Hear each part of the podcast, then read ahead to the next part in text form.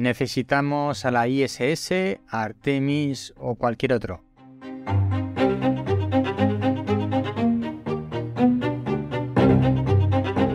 Hola, soy Ignacio de Miguel y esto es El décimo hombre, reflexiones de ciencia y naturaleza, porque cuando nueve personas están de acuerdo en algo, una décima debe llevar la tesis contraria. Cuando estoy grabando esto se va a producir un envío de material a la Estación Espacial Internacional con un cohete de la compañía SpaceX.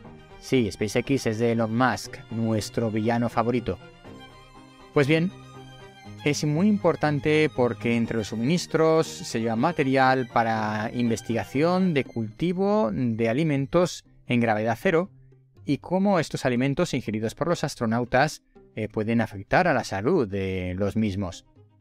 Es muy relevante todo este tipo de todos estos ensayos científicos que se realizan en la Estación Espacial Internacional y, por eso digo que mm, me da igual que sea la ISS o Artemis, el proyecto de la NASA, que pretende poner una base estable en la Luna.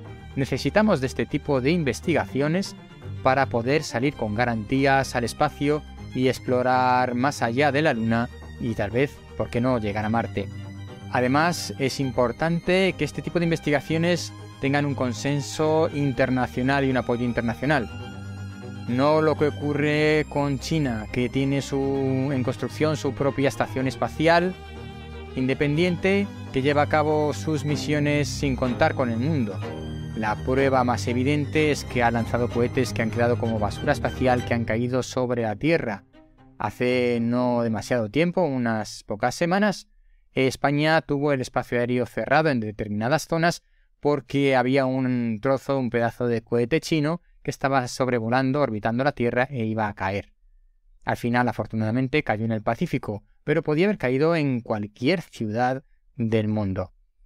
Así que frente a estas eh, carreras espaciales individualistas de algunos, nos interesa mantener viva la Estación Espacial Internacional, pero lamentablemente tiene su fecha de caducidad hacia el 2000, finales de 2030-2031.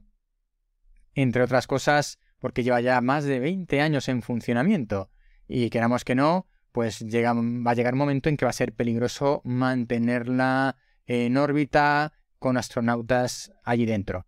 Así que es necesario el proyecto Artemis que ponga una base en la Luna o cualquier otro proyecto que nos permita seguir investigando en el espacio, sobre todo la producción de alimentos de cara a viajes al más allá.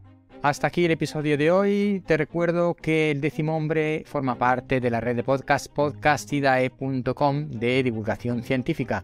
Si no te has suscrito todavía al décimo hombre, hazlo ahora en tu aplicación de podcast favorito. Si estás en YouTube, dale a la campanita. Hasta pronto.